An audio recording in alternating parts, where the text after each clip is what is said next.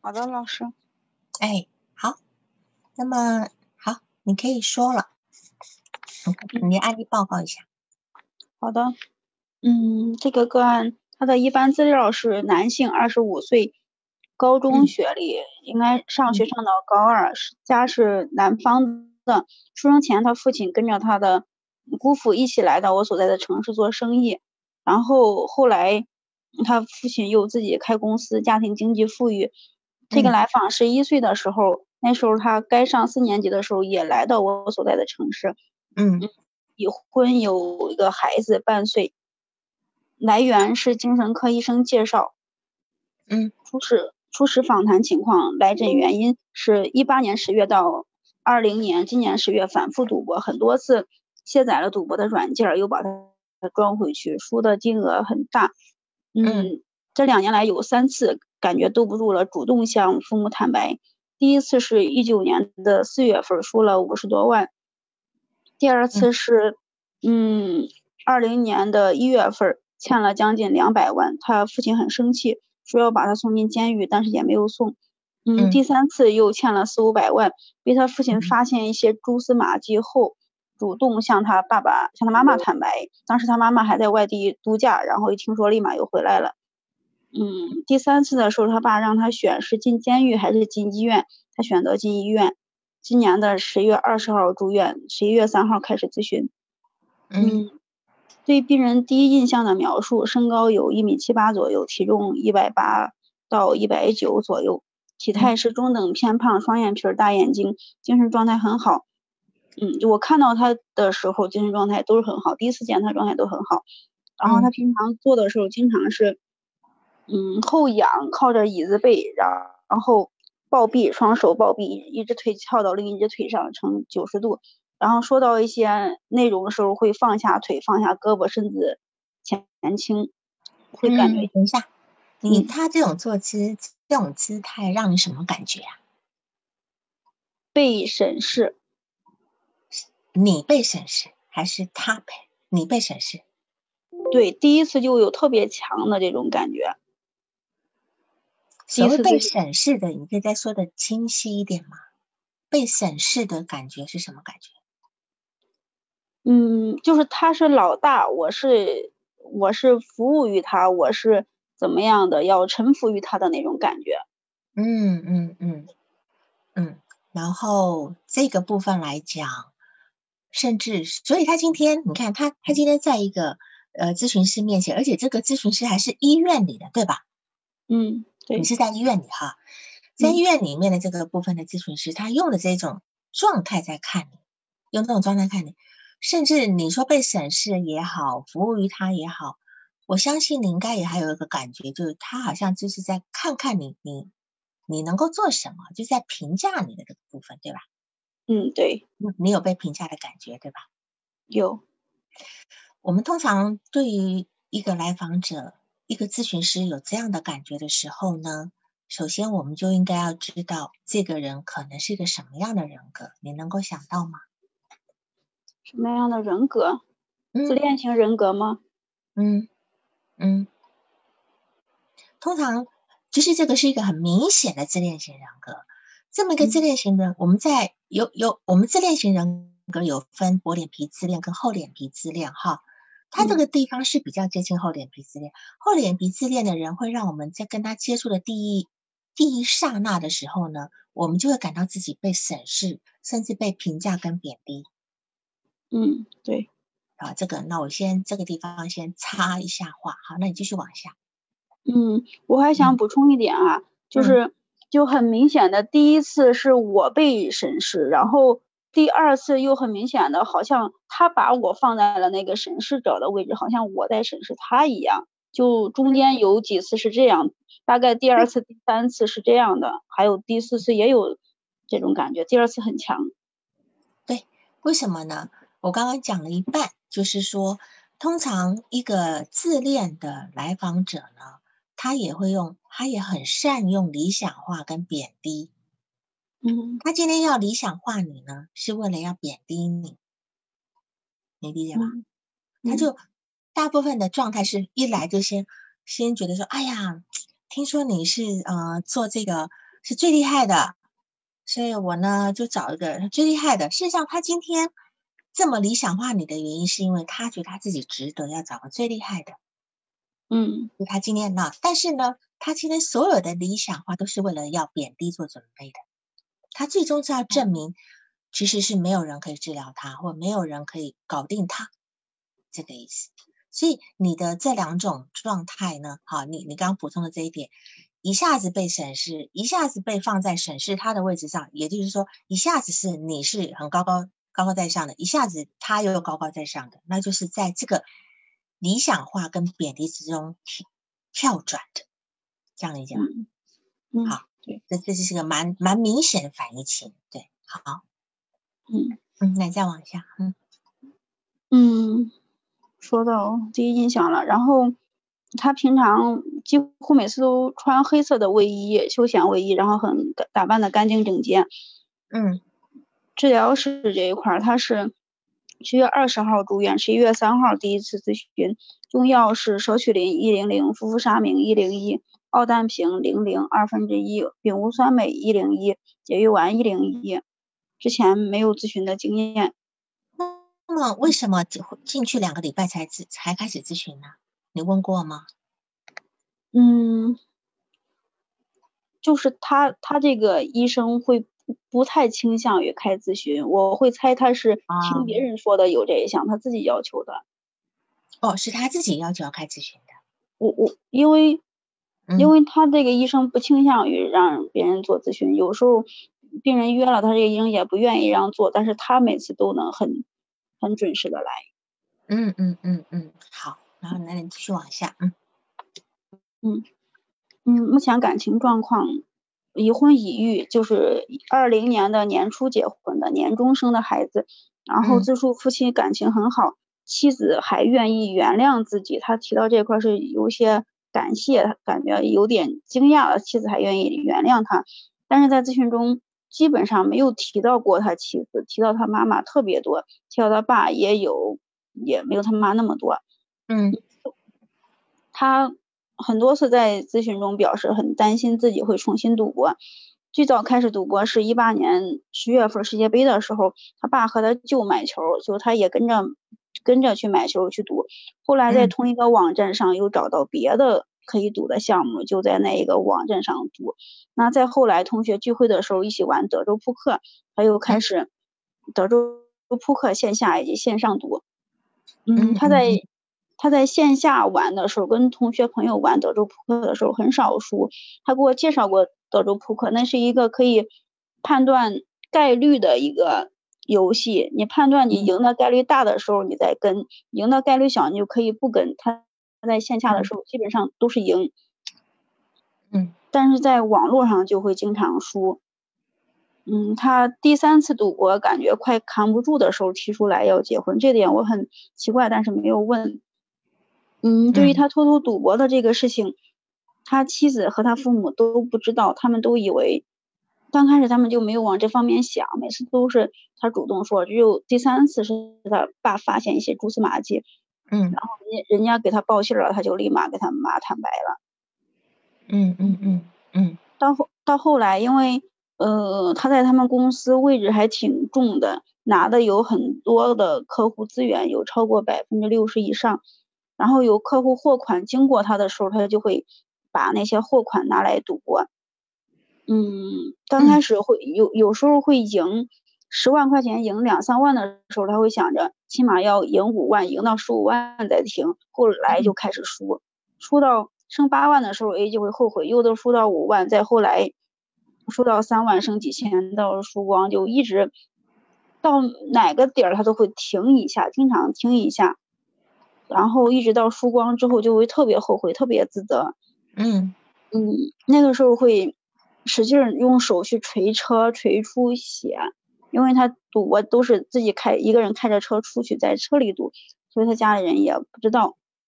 是，呃，你刚刚说就是说他曾经跟你表明他很担心自己会在赌博。嗯，好几次。那等于就说他对自己是完全没有一个掌控能力了，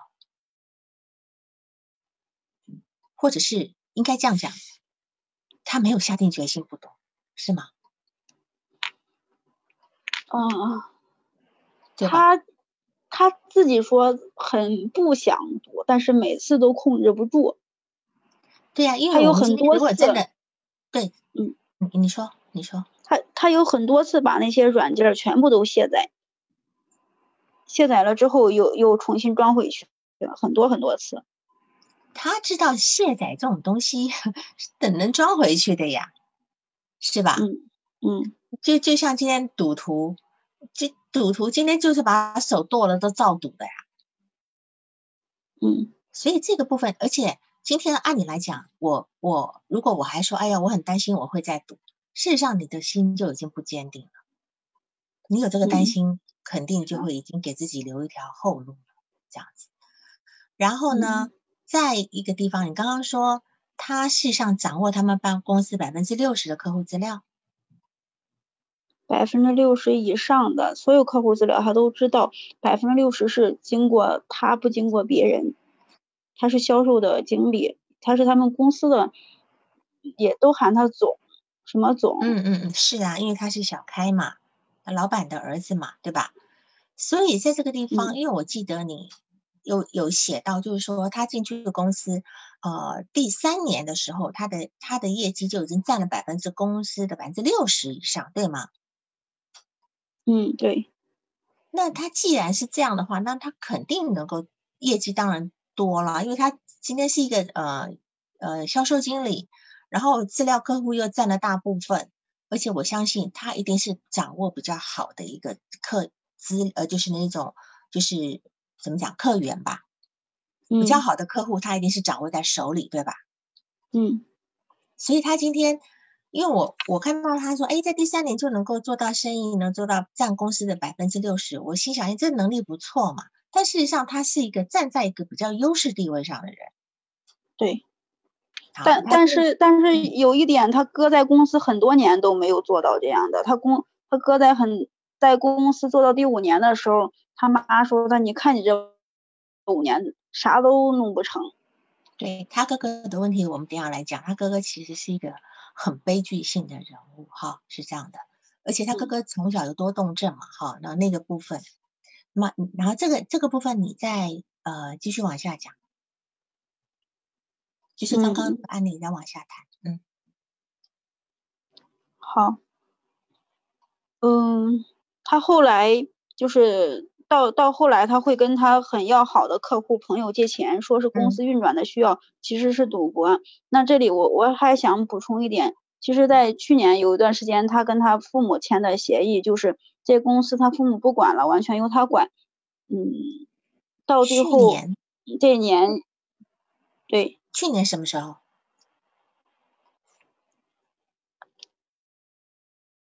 我忘了是几月份儿。他去年九月的时候不是才，呃，去年二零一九年四月的时候才报过一次嘛，对吧？那个时候是那个时候是两百多万嘛，嗯，对，接近两百万，对吧？九呃四月份的时候，那那么是什么时候开始？所以这个东西很，当然你现在他已经脱落了哈，我们就不清楚他公司让他全部让他管，他已经闹出这么大的事情了，公司还签协议让他管。对，因为一一九年四月份是五十多万，然后第二次是今年的一月份，应该是在四月份之后让他管整个公司。啊，嗯嗯嗯，啊，然后让他管整个公司，说的是一年之后他给他父母多少钱，剩下赚的钱都是你自己的，但是还没有，但如果这样的话，我觉得不合理，因为如果今天公还没有到一年的，对，今天如果公司让他管的话呢，他可以不用欠下这么多赌债，对吗？你理解我意思吗？公司如果给他管的话，他可能到可能会把公司都给掏空了，才有才就是会掏一些钱来还赌债的，除非是今嗯天这个洞是补不起来了。如果今天是他管的话，给他管，但是财政还是他妈在管，不是说完全的给他管。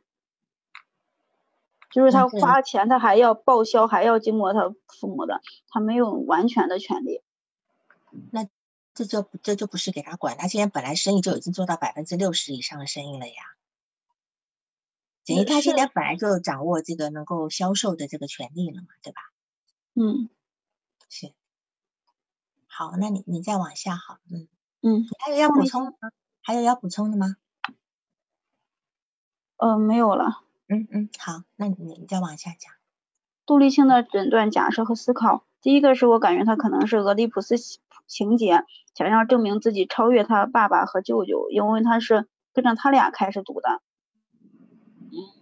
第二个，我感觉有可能是超越了父母的惩罚，因为他很快他的业务量就超过了他父母。嗯嗯，第三个可能是以犯错获得他父母的关注。因为从小是一个缺乏关注的孩子。第四个是，可能是他幼时自己不可爱、不被爱的自我意向的这样的重复。嗯，那第五个可能是他，因为他说他妈妈最在乎钱，也输他妈妈最在乎的钱来报复他对他妈妈的一些不满。好，你这五点动力性假设的话，我们待会再来讨论。然后你再往下好了。嗯，治疗设置。住院期间是隔天一次，总共做了四次。出院出院的时候，我跟他讨论，我希望一周两次，一到一次到两次，他希望一周三次。嗯，然后就刚开始按每周三次来执行。到第五次的时候，他迟到了三十分钟，然后我们又协商把时间推迟了三十分钟。就说本来是十点，譬如十点，他就说那以后我们还是改成十点半吧，是吧？嗯，对。好，然后然后呢？嗯，然后第六次他又早到了三十分钟，还是按原来的，到十点来了啊？对，嗯，然然后我们还是按照十点半开始。嗯嗯嗯嗯，从那次咨询时间又调整到每周两次。这谁的意思？他的意思。所以调时间往后调也是他的意思，三次是他的意思，两次也是他的意思。往后调是我的意思，啊，是，嗯，但是不管一周三次，他坚持的，因为你本来是一到两次，后来又改成两次，还是他的意思，对吧？对我也没有坚持，我我就按照他说的了。啊，没关系，这不是坚持的的问题啊，就是说，你看他今天是很会去掌控这些节奏的，对吧？嗯嗯，好，那再来。第八次咨询他迟到十五分钟，但是我还是给他一个小时结束了。嗯，第十次，第十次以后没有来，第十一次没有来有请假，第十二次电话关机，以及第十三次我也那个时间我给他联系还是电话关机，之后我也没有再跟他联系。呃，第十一次请假他是提前多久请假的？嗯，提前了有。我估计有两三个小时，因为他不是跟我请假，是是跟其他人。时间咨询时间到了，我问他们，他们才跟我说他中午请假了。哦，好，那么他是关机还是在电话中忙线中？关机。你有其他什么假假设吗？你第十二次他没有来，也没请假，就直接。就你打电话找他，他是关机的。第十三次也是关机的。你有什么假设吗？对，我觉得他可能，因为他毕竟有是违法的事情，是是不是？嗯，是不是跟父母发生了一些冲突，离开家了，或者说是有一些法律上的惩罚？我猜。你是想到这一点？两点，因为他一直想离开他父母，觉得他父母管的太宽了，他很烦，他想离开。他哥就是这样的方式离开的。对，我知道，但他哥哥是怎么讲啊？就是说，呃，如果你今天被拉黑的话，会显示关机吗？不是，拉黑显示什么？就是一个，因为我是我是不知道拉黑。如果你今天是被拉黑的，电话被阻，就是被阻断的话，你打过去的话是会显示关机，还是会显示忙线中？不是我一个人。不光我一个人打了，其他人也打了，也是关机。哦，是。那他们没有？你们难道你们没有紧急联络人吗？有跟他爸打电话，他爸一听是我们医院，立马就挂了。嗯，是，好，这确实是可能，确实是有问题。好，那白姐的你再往下好了。嗯嗯，段背景，个人发展，嗯，他十一岁之前是在老家长大，大部分时间是由他妈妈单独抚养，有时候会去他姥姥家，跟他外公、跟他舅舅比较亲。小时候他爸爸回老家时会喊他爸爸舅舅。多小的时候？这个我没有问，没有问。然后，嗯，他出生前一年，他爸跟他姑父来到我所在城市，一年只回去两次。他妈妈是个工作狂，他说他妈妈像是用命在换钱。他妈妈的理念是机器也不要停。小时候，嗯，他家有他自己在老家也有那种加工的机器，他妈妈会雇别人来上白班，他自己上夜班。他上三年级之前，就是在老家的时候，早上一般是他哥哥起来做早饭，然后他妈妈就可以多睡一会儿。有时候该吃饭了，他妈妈还在工作，就会找那些维修机器的人，随便从身从看谁在那儿，就会让谁过来替他一会儿，他自己扒起口饭，赶紧又回去工作。嗯哼，是。所以，所以他妈妈在老家也在做这个生意是吗？也开工厂吗？呃，他妈妈是小作坊。他这边生意会大一些，呃是他妈妈当时他的爸爸跟跟呃姑父在你们城市里面开工厂，那他妈妈就是在自己家里几台机器做是吧？是的，嗯哼，好，嗯，他放假的时候，嗯，他和哥哥会一个去他姥姥家，一个来他爸这儿，这个我没有，我我猜可能是他妈太忙没空管他们，嗯嗯。十一岁的时候，他们全家都来到我这个城市。嗯，那时候他该上四年级，然后上学的时候，一开始就把他丢到一个老师家里，他就不愿意，使劲的哭，使劲闹。然后他他那时候说，感觉他爸妈不要他了。然后他爸妈就他在老师家哭闹的时候，就开车过来安慰安慰他，当天就走了。嗯嗯，他哥哥有走吗？他哥哥有去吗？他哥。他哥应该也在谁家里？不是没有问他俩是不是在一个老师家里？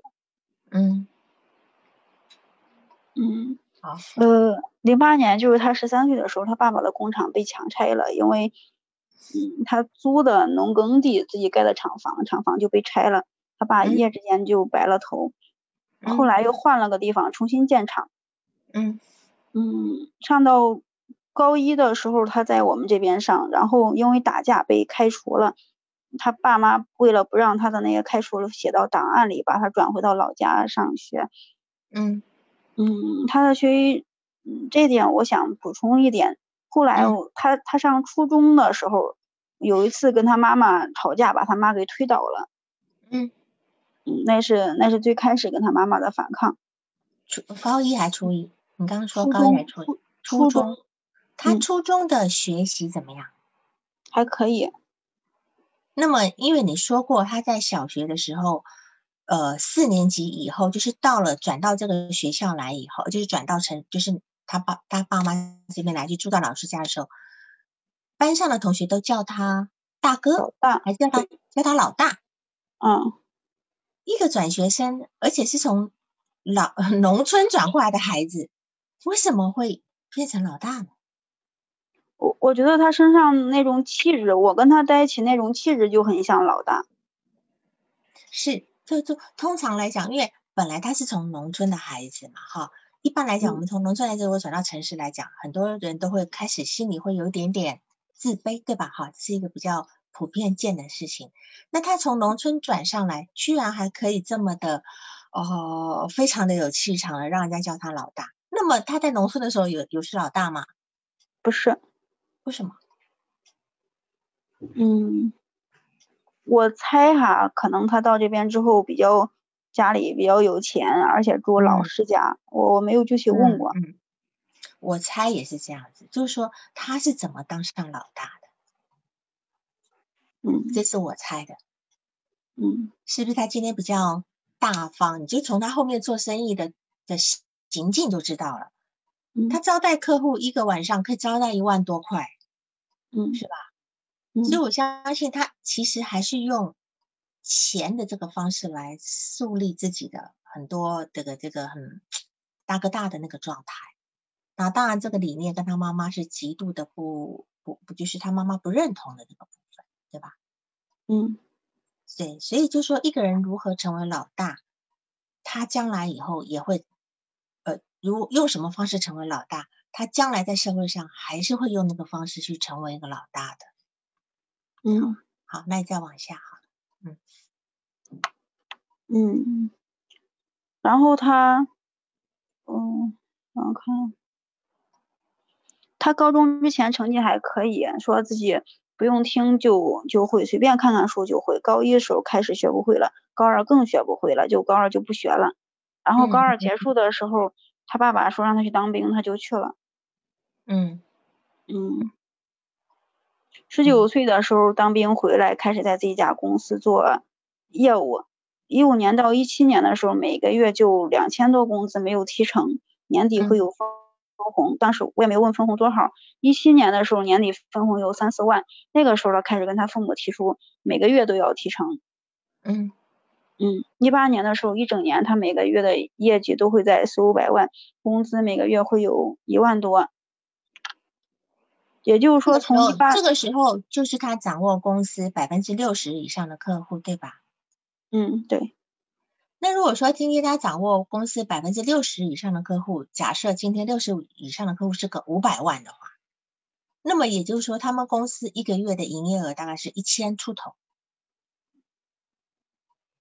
呃呃呃，大概一千万左右，对吧？好，因为百分之六十五百万嘛，那如果说今天百分之百的话，大概接近一千万呐。就是他们公司的业绩一个月是超接近一千万的。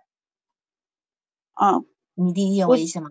我我理解，但是但是他妈妈他妈妈的客户比他的客户挣钱多，他妈总说他的客户不挣钱。啊，对，但我们不管，就是说他今天他的业绩，我们讲业绩啦，我们。不要讲它的利利润是多少，就说他公司一个月的业绩大概是接近一千万，是吗？差不多。一个公司对，这一个月一个月业绩近接近一万的一个公司，说真的，并不是大到什么样的程度的一个公司，但是他今天却会却会花这么高的呃交际费。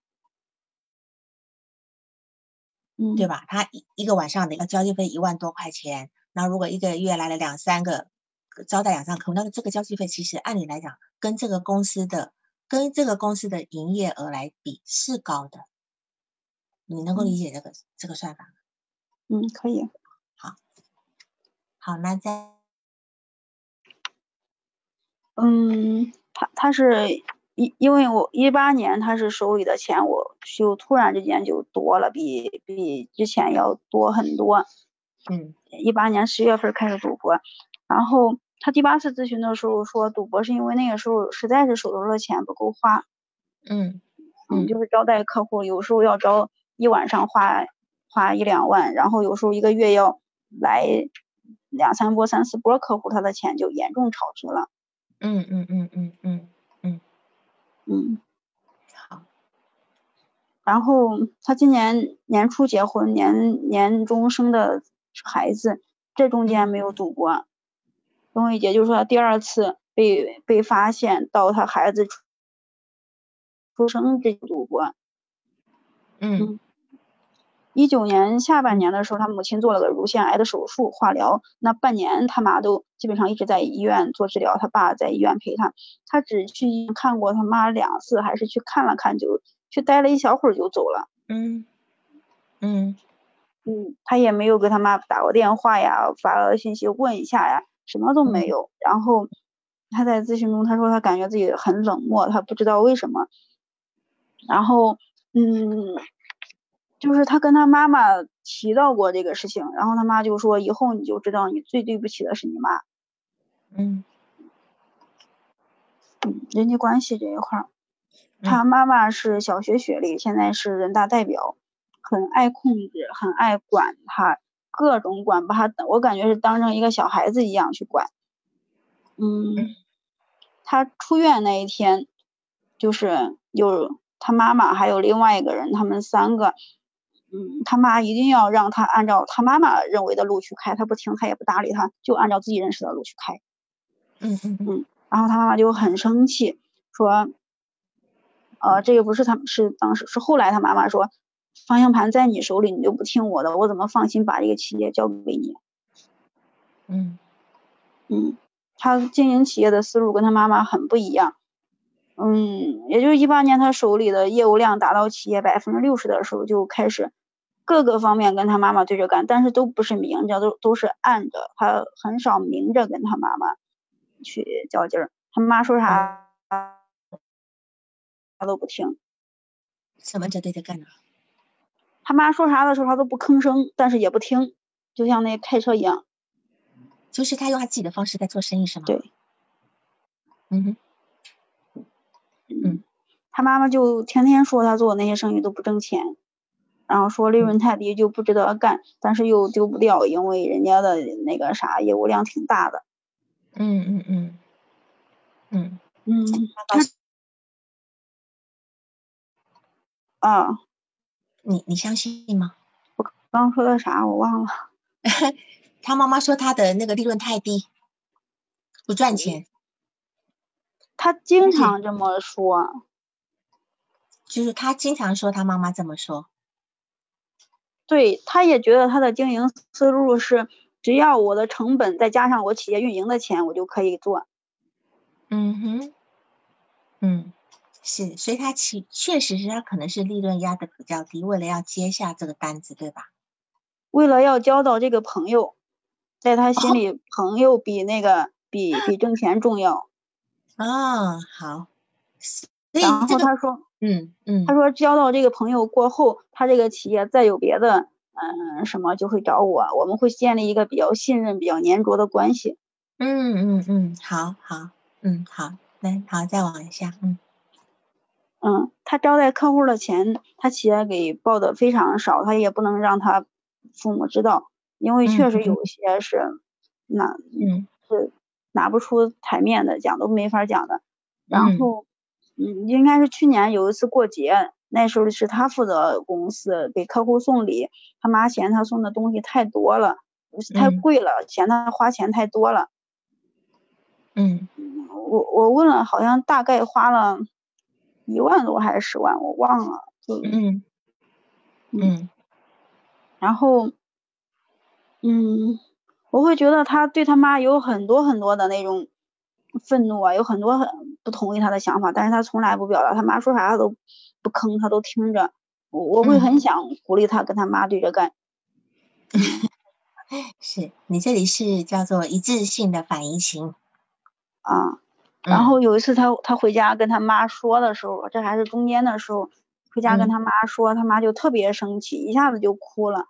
嗯，就就很有点歇斯底里的那种。他妈说治了，治疗了那么多天白治疗了，那么多钱白花了。嗯，嗯，还说他这样是不是我们给治坏了？跟他因为开始跟他妈说他自己的想法了。嗯嗯嗯嗯嗯嗯，然后嗯，然后他爸的。关系哈，他爸大部分时间对他的教育都不吭声，保持沉默。嗯嗯，都听他妈的，但是有时候打他，打的特别狠。嗯，他十一岁来郑州之前，他说跟他爸关系理想化了的。嗯，刚来郑州没多，就是刚来我们这儿没多久，就开始怕他爸。嗯，我发现他爸脾气非常暴躁。每次都用打来解决问题，打一次记一年，打特别狠。嗯嗯，然后咨询到后面几次的时候，他爸妈让他告诉他所有的亲朋、公司的人呀，所有认识的人，他赌博这个事情。我其实我挺不能理解的，为什么要这样弄？杜绝他再借呀？啊？杜绝他再借。杜绝他在借，但是我觉得这个是会很伤他的自尊。那没错啦，但是这个东西，因为他总是跟自己的亲朋好友、跟客户借嘛。嗯，所以就有可能会这件事情导致他，你所以后来他不见了，干嘛干嘛的，因为实在太丢脸了。但是还有可能就是说，是不是还有隐藏的、隐藏的债务就浮上来了？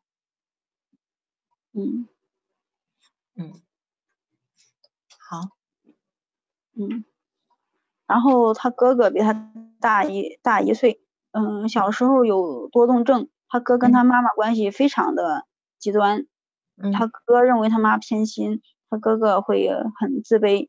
他哥哥是一零年进的公司，一五年时候他他父母说他哥哥这五年来一事无成，然后在今年的时候他哥哥离开了他们家公司，嗯，自己跑到了广州，然后咨询的时候说他哥在一家蛋糕房打工，但是他哥不想让他家里人知道这个事情。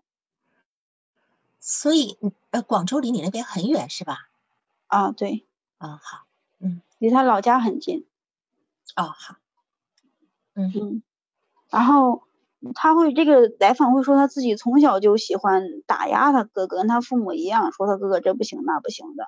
嗯嗯嗯嗯嗯，然后他老婆他就很少提到他孩子，他孩子半岁，然后嗯，看到医院的那些青少年病人，他就会说担心他的孩子。长大也变成他这样，嗯嗯，咨访关系，病人如何对待咨询师？前几次，嗯，前几次他都很期待咨询，他每次，嗯，要从我没事的时候，我也在在在在外面玩，在走道里，没有在我的房间，然后他从那儿过，他每次看见我都可高兴的跟我打招呼，嗯，后面态度就。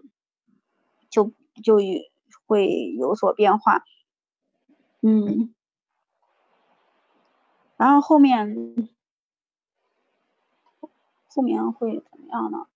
后面我会觉得他后面几次对我的态度还是有点像那种审视的，就是当时我没有我没有注意到，嗯嗯，这个嗯。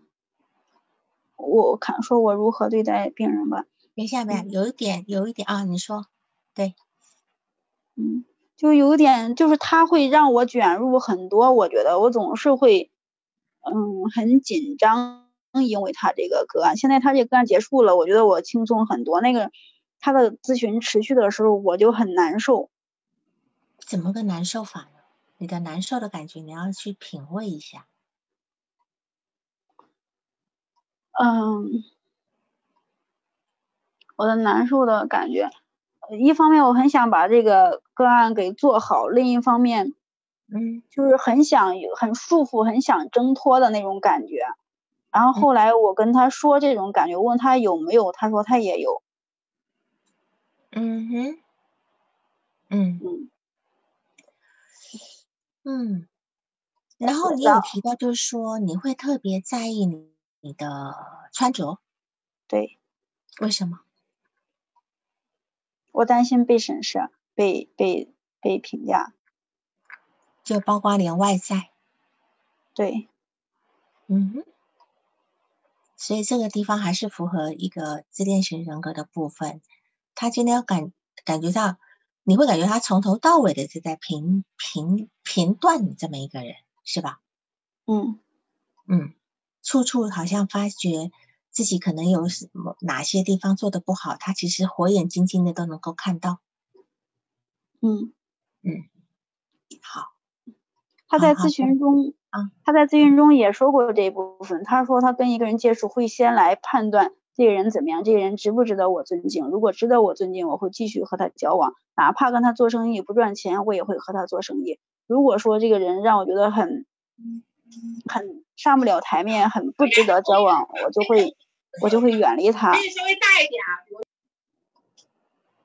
所所以，嗯，他有时候他做生意会看人，有的人他就很很愿意跟他做生意，有的人他就觉得啊，怎么说呢，就会就不想。所以以后碰到这种人的时候，被有这种来访者，你要看他他的评断标准在哪里。哦，他说他今天标准在哪？对，就说他今天什么人是他看得上的，对吧？有的人会觉得，哦，我我我会特别在意这个人是不是有学问，有的人会特别在意这个人是不是家世好、有背景，有的人会的，就是每个人其实评断标准是不一样的，这可以看到他的价值观。嗯，那当然，他的评断标准可能还有外在的部分。嗯，好，然后再往下，嗯，治疗是如何对待病人？嗯，我听到他他说他妈妈的控制很想挣脱，我就很想要去反抗他妈妈。后来我觉得我做的有点过分了。嗯嗯，就是有一次我会告诉他妈妈。那一次，他跟我说了很多很多他和他妈妈之间的事情。他妈妈怎么控制他？说，比如说说他小时候的时候，小时候有一次生病要抢救，没有钱，他妈妈就很着急的找各种人去借钱，就感觉很崩溃的那种感觉。有个人在那个时候给他借给他多少多少钱，他妈就说你不知道感恩，你从来就不跟人联系，你不怎么样。然后我就我就说，那那个人帮的是你妈妈，不是你啊，你那个时候。是几个月还是两三岁？你什么都不懂，你你你你不会感恩他这，我觉得这是很正常的。比如类似的，我会这样告诉他，然后从那以后他就他就很少跟我提提到他妈妈了。我觉得我，哦好，嗯嗯，然后第十次咨询，第十次过后就咨询就没有继续。我有给他打电话、发信息、发短信，然后。邀请他再来一次，但是他电话关机，短信也没有回。嗯嗯嗯嗯嗯嗯嗯嗯，治疗中发生的重要时刻，第四次咨询结束的时候，嗯，第四次过后他是要出院的，然后时间已经超过了十分钟，嗯，他说他还想把他没有说的话说完，嗯，我问我你接下来没有别的咨询吧？我说这是咨询的。规矩就像生活中有生活中的规矩一样，咨询也有咨询的规则。你反复赌博就是有突破规则的这样的成分，所以在咨询中我们要遵守规则。然后，他同意了，并且问我们超时了几分钟。嗯，然后我看了看表，跟他说超时十二分钟。嗯嗯，是嗯。然后下一嗯嗯，然后下一次他就迟到了三十分钟。是这个地方你说过了，就是他出院以后就开始不太正常。你把你的呃督导说一下好吗？督导问题，督导问题，嗯，第一个是个案概念化，怎么理解这个个案？嗯嗯，然后关于关于毒瘾的理解，如果自己继续这个咨询要方向是怎么样的？然后还有这个咨询中断的理解。嗯嗯嗯，好，好，我们来来审视一下你这个案例哈，就是，嗯，就是对于你在讲他的一般性资料，一般性资料里面，你刚刚报告就是说，呃，他二十五岁，高中高二学历，对吧？然后呢，有一个孩子半岁，然后。十一岁的时候到到了城市，那其他大就在说他爸爸跟姑如呃姑父如何在城市如何开公司什么的，这个一般性资料里面他的资料其实很少，说的很少。你把他的资料放在他的家庭里面讲，那我我我从你在叙述的这个过程里面，我就可以知道，其实这个这个人是这个人是在家里面，就是他其实是跟家里是连在一起的。我们讲的一般性资料，讲的是来访者的资料，今年多大，什么学历，已婚，然后他的小家有谁。但是你把他放在他们的家族里面，尤其是他他家族的生意里面去说，你理解我意思吗？就是就比如说，他给你的感觉是他跟他的家族生意是挂在一起的。嗯，对，这个是他这个人的价值。或许你看他妈，从从他小时候，他妈就在家里自己做生意的，所以他们家有什么就是生意。他妈妈就是一个人雇着几台机器，饭都不吃的，呃，饭吃两口，然后还做夜班、白班，呃，白班呃，让别人做，自己做夜班。所以这样的妈妈其实是一个失职的妈妈，就是说她可能并没有办法很好的去照顾孩子。三，他的三年级以前都是哥哥在做饭，然后让可以让妈妈多睡一点，对吧？嗯，好，所以就是说，我们不管这个妈妈。他是否失职？好，就说至少在教养、照养上面，这可能是不太、不太用心的。但是有可能就是说，这个、这个呃妈妈呢，可能在某一方面呢，又过分的放纵。你懂我意思吗？因为他没有时间管嘛，嗯，他没有时间管，就说这个孩子有很多规矩是没有被呃照顾的，呃，就是能够教养的很好这样子。嗯，然后再就讲呃提到的这个你这个部分哈，他几乎是从二零一八年的十月份他开始赌博，对吧？然后呢，到了二二零一九年四月份的时候欠下五十万，五十多万，这是经历了九个月的时间。然后后来又到了二零一二零二零年的一月十四号的部分，两百万，两百万，然后欠下两百万。然后到了二零二零年的十，就是十月来住院，住院前又是经过了九个月，就说他好像是有个周期的，好像忍着忍着到差不多九个月，他要爆爆发的这个部分。那刚才我们有提到这个第一印象的部分呢，就是他能让人家感觉很很像大哥、很省事的部分。那当然我们可以知道，他可能从小就做大哥了，对吧？嗯，从小就做大哥，而且他他家来讲，你看他家来讲，他的哥哥明明比他大。还照顾他，帮他做饭，结果他是从小就打压他哥哥，好，这是你说的对吧？那么今天一个弟弟如果要打压哥哥，首先一定要有妈妈支持吧？嗯，至少妈妈要阻止，对吧？嗯，妈妈并没有告诉这个这个家庭的孩子什么叫做兄友弟恭，就说这个家的位置是乱掉的。嗯，这个乱掉的。然后呢，他说他爸爸从呃从呃公司呃工厂回到家的时候，他会叫他爸爸叫舅舅，嗯，对吧？那这个地方事实上又很我又是我刚问你是几岁前的事情，那这个地方我们又可以看到一个家里的那个位置又乱掉了，乱掉的部分，就是爸爸不在不在爸爸的位置上，所以变成这个孩子也不在自己的位置上。所以他今天一旦进入公司以后，他就很多很出格的事情做了三年，就想要去挑大梁，就开始欠下很多赌债，想要去超越自己的父母的这个部分，对吧？所以他就变，因为他从小就就有很多这种行为是脱序的，家里纵容了这个部分，就他没有办法去好好的去掌控自己，也不知道我今天这个小人玩的大车能够玩多大。他没有这个评，没有办法很好的评估自己，所以他他来跟你咨询的时候，要么迟到三十分钟，要么提前三十分钟。嗯，就说我们今天呃，应该能够对自己的行为是有个把控的。看来他是不太能够把控，所以他今天也才会在这个赌博上面会有这个失失控的状态。所以你刚才问说这个赌博的原因，哈，赌博赌博的一个心理成因。那么这个部分呢，其实是每个人都不一样的。就每一个赌博的后面，他都有一个心理成因。那当然，对于他来讲，对于他来讲，今天他赌博有很多功用。首先，你看今天家里做生意，对吧？家里做生意，今天招待的客户其实是家里的这个家族生意的客户。可是呢，他却用的是自己的钱去招待客户。他明明知道这个钱是没有办法申请下来的，嗯，然后钱赚的是公司的，就是赚成家族事业的钱。可是交际费的开销自己出，那你你说他为什么要这样？你说他真的爱钱吗？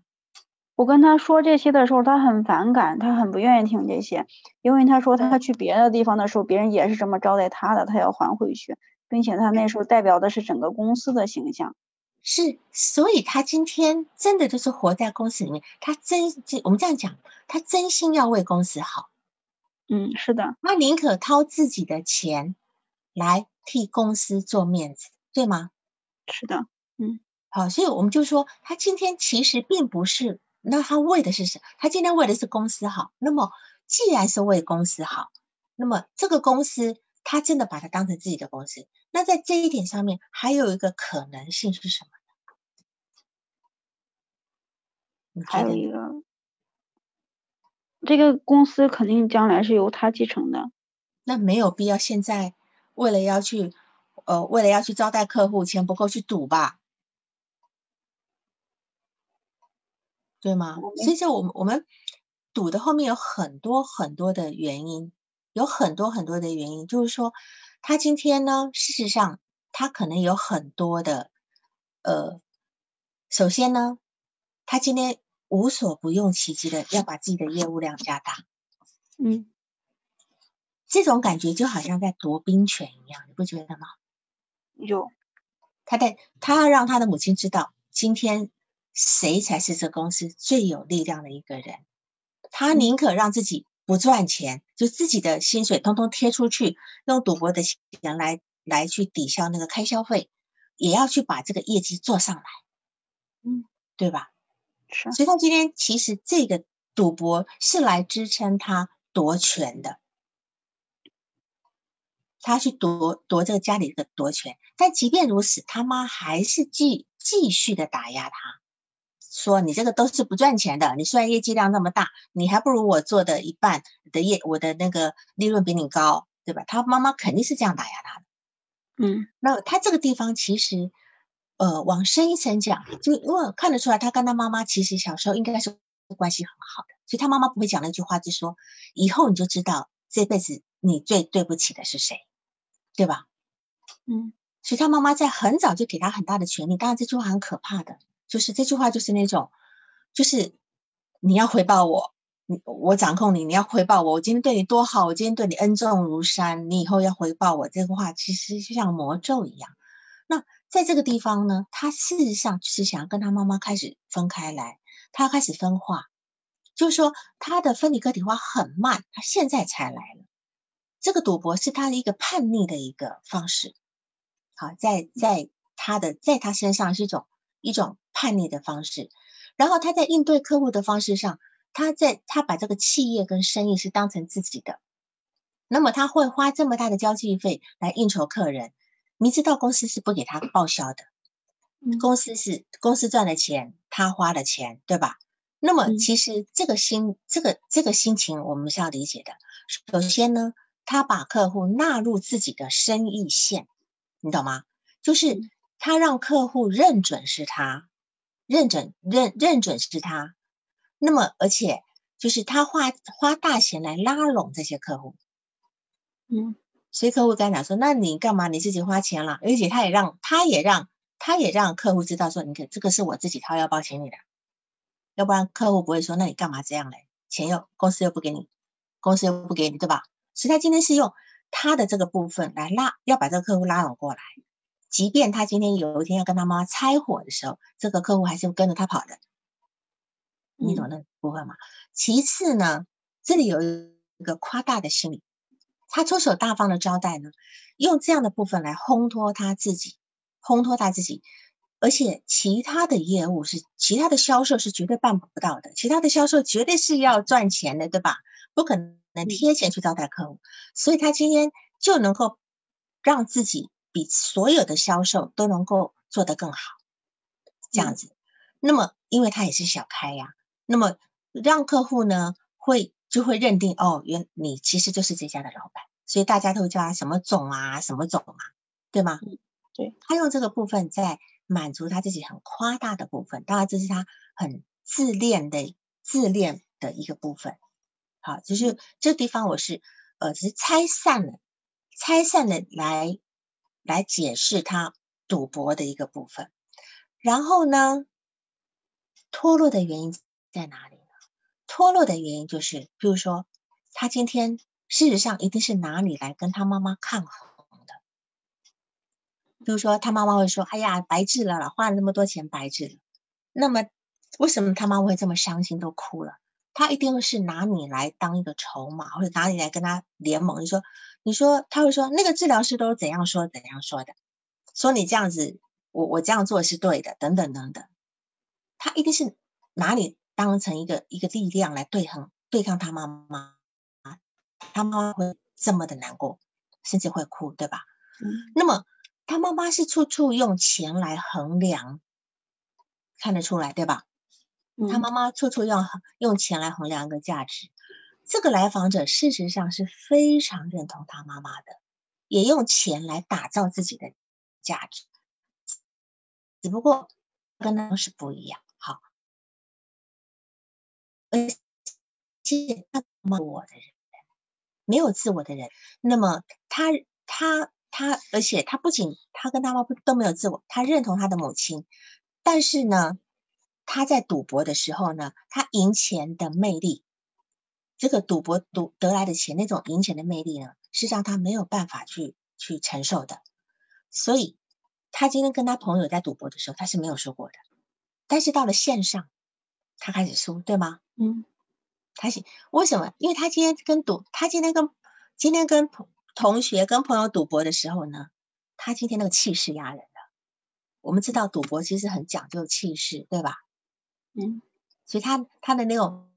觉得自己一定会赢的那种感觉，其实是可以造就他在线下跟别人交往过程中，他那种比较呃比较呃如鱼得水的部分。可是到了网络上，然后全都是郎中了，就没有人吃你这一套了。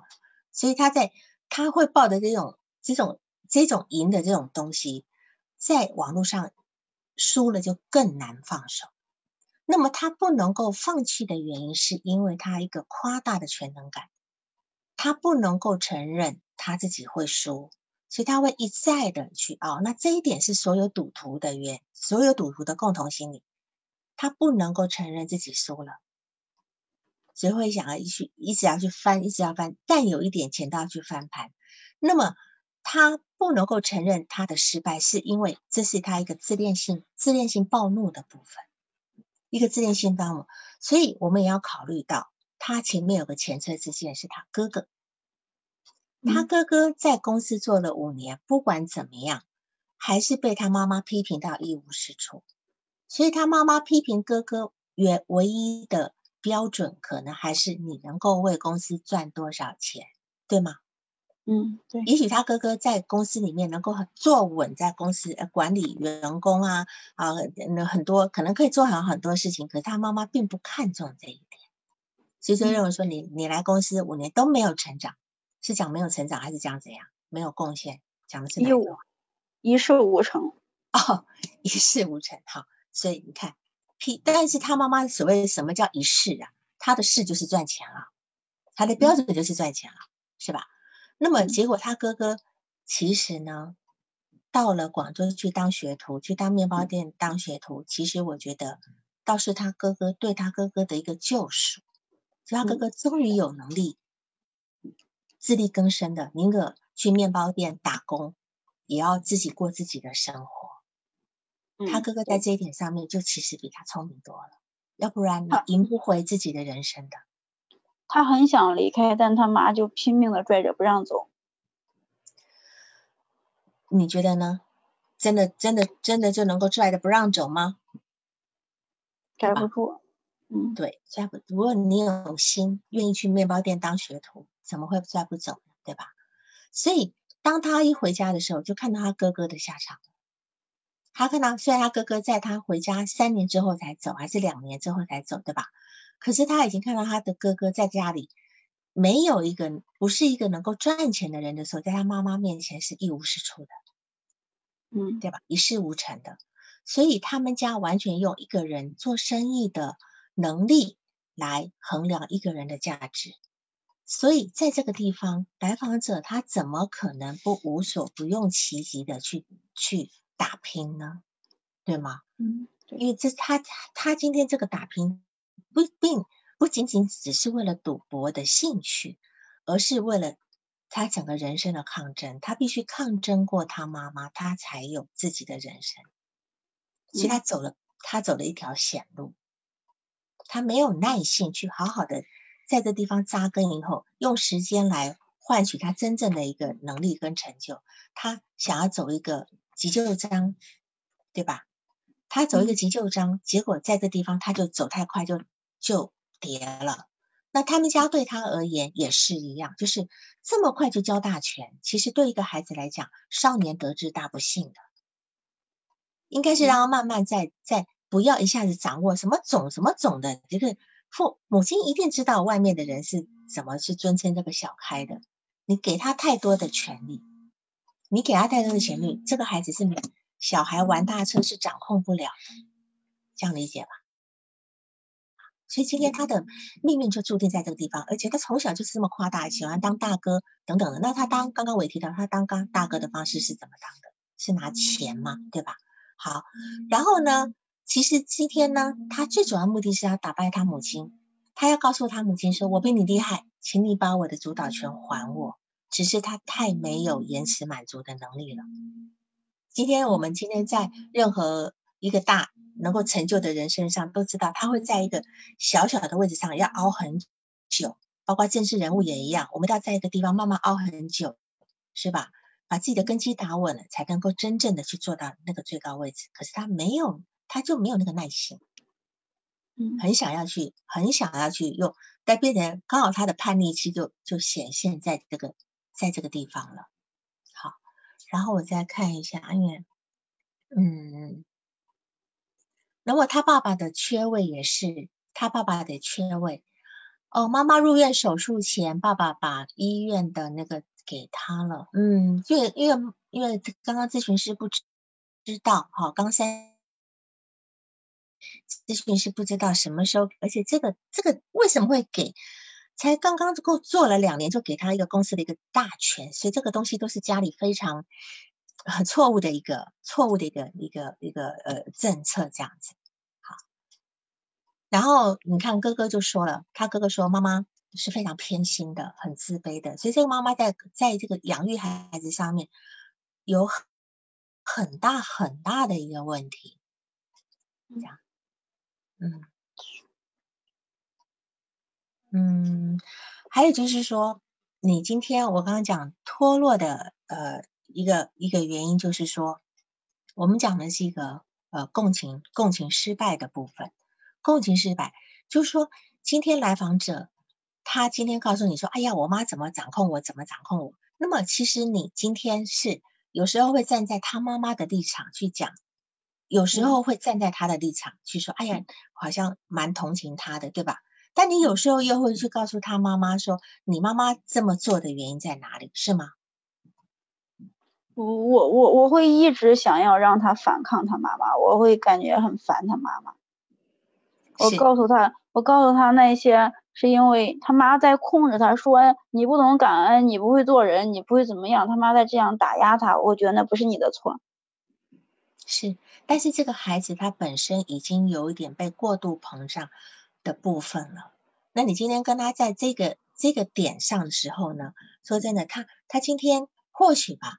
他会很想很想要在某一个某一个部分能够听能够听到全面的声音，全面的声音，尤其是对于一个这种自恋型的人格来讲，或许你我今天先共情，让我应该让你让我今天要共情的部分，并不是是呃呃告诉他说这不是你的错，而是要让他知道说今天你没有让妈妈这么理解你，你应该是很难受吧。我们要去共情他的那个心情，而不是去评断他的对错。嗯，因为你去评断他的对错，这里就有太太明显的价值观了。嗯，能够理解这个意思吗？理解啊。所以，对，所以这个部分来讲，如果嗯，我们不要去急着去去呃用价值观来来来让这个是非黑白清楚。如果是这样的话呢？来访者他其实是更更没有方向，他当然这个，我我我说是脱落，但是你刚刚讲有可能不是脱落，有可能是他不知道发生了什么事情了。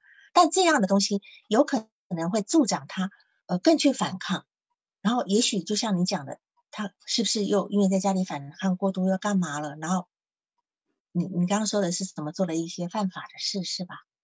对吗？他赌他赌博挪用本来就是犯法的，挪用公款。他有挪用公款吗？有客户给的钱。哦哦，对，客户给的钱。所以你认为是后来他爸爸把这个部分就送送警送送到不不我不是我是认为他爸让他把这个事儿到处说可能会有这样的风险。嗯，但是别人不怕呀，因为你你公款这个我今天交给你小开就已经入了你们公司的账了呀。又不是他爸爸说我不承认这个账，那当然这这些人可能要告他了，对吧？嗯，行，因为他是一个公司的那个人的身份来来取这个钱，除非你今天是你爸爸把这个公司员工告上法庭，跟客户是没有关系的。客户他他七天前已经交给你了，你收走了，不不代表我还欠你。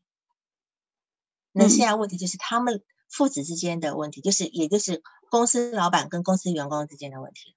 那你你去告，要不然就老板告员工了，对吧？哦，亏公亏公公款了，是吧？是这一个部分。那当然，赌博呢，其实是一个最高级的享受，不是不讲不是最高级，赌博是一个最高级的那种刺激感。最高的刺激感，因为一个人在这样的高刺激感的时候，他其实脑内会分泌那种多巴胺，是非常兴奋的。这种兴奋感会跟性高潮啊等等等等很多很高高级的性高潮，呃，高级的那种刺激是很像的。这种东西会让人家沉迷。那么，呃，这个部分其实会让很多其他的事情是取代不了的。好像我之前也也提过，有一个人好像有个案例也是这样子。你今天当当你吃了吃了一个世界上最好吃的东西以后，全世界其他东西都索然无味了，对吧？所以我们叫做什么叫除却巫山不是云啊，曾经沧海难为水嘛。当然他的境界没那么漂亮了，但是事实上他就已经在这么年轻的时候尝到这样的一个刺激，他其实是很难回归平淡，很难回归平淡的。这个部分好啊，你还有什么要问的吗？那，你你讲了很难回归平淡，那这样的人就就会一直赌下去，很难停吗？嗯，就说其实这个人一要让他，就是你但凡他有机会，你不要让他，你要让他没有机会很很长一段时间，就像我们今天戒毒瘾一样。毒瘾一定要让他不碰毒一段好长一段时间，对吧？嗯，酒瘾、烟瘾都一样，你不能让他有手头有任何机会的。你让他但凡有那个机会，他其实上是很难控制自己，所以他会告诉你：我很我我担心我控制不了，我担心我会再赌，对吧？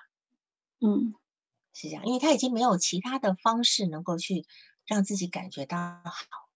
曾经尝过那样的一个方式的时候，这样，嗯嗯，我看看哈，还有什么地方要注意的？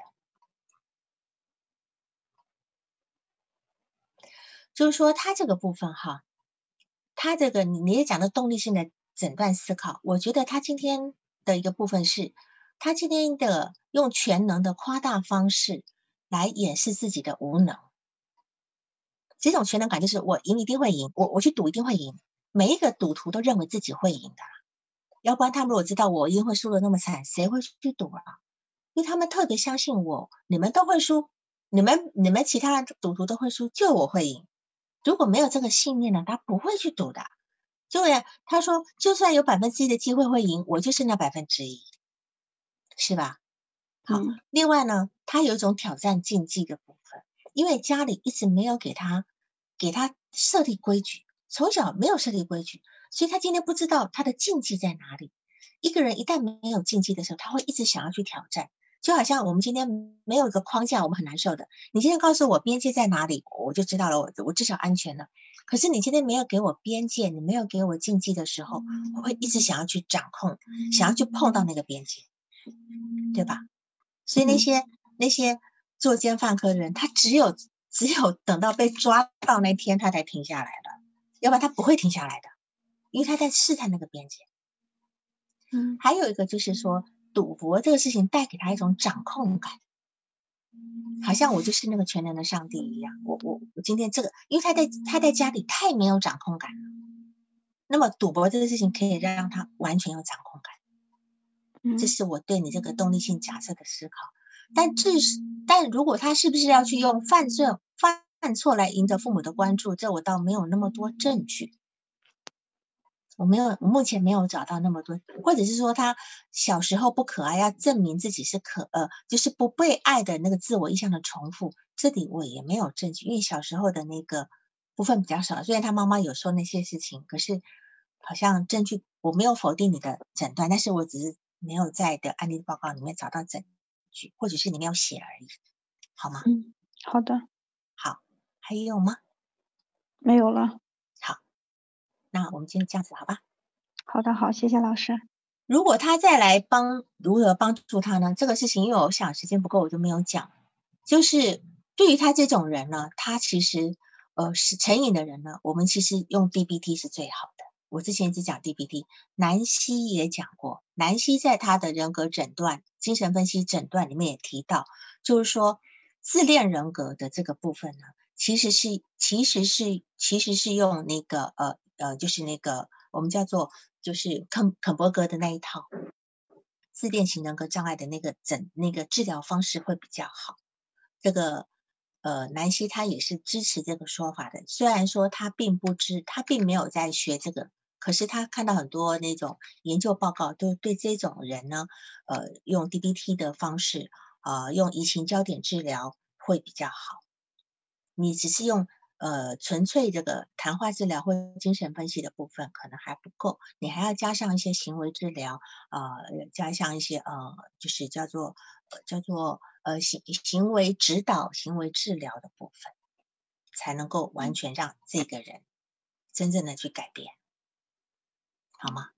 好的，好好，那就这样，好，就这样，好，各位好的，好，谢谢老师，嗯，快乐，新年快乐啊，好，拜拜。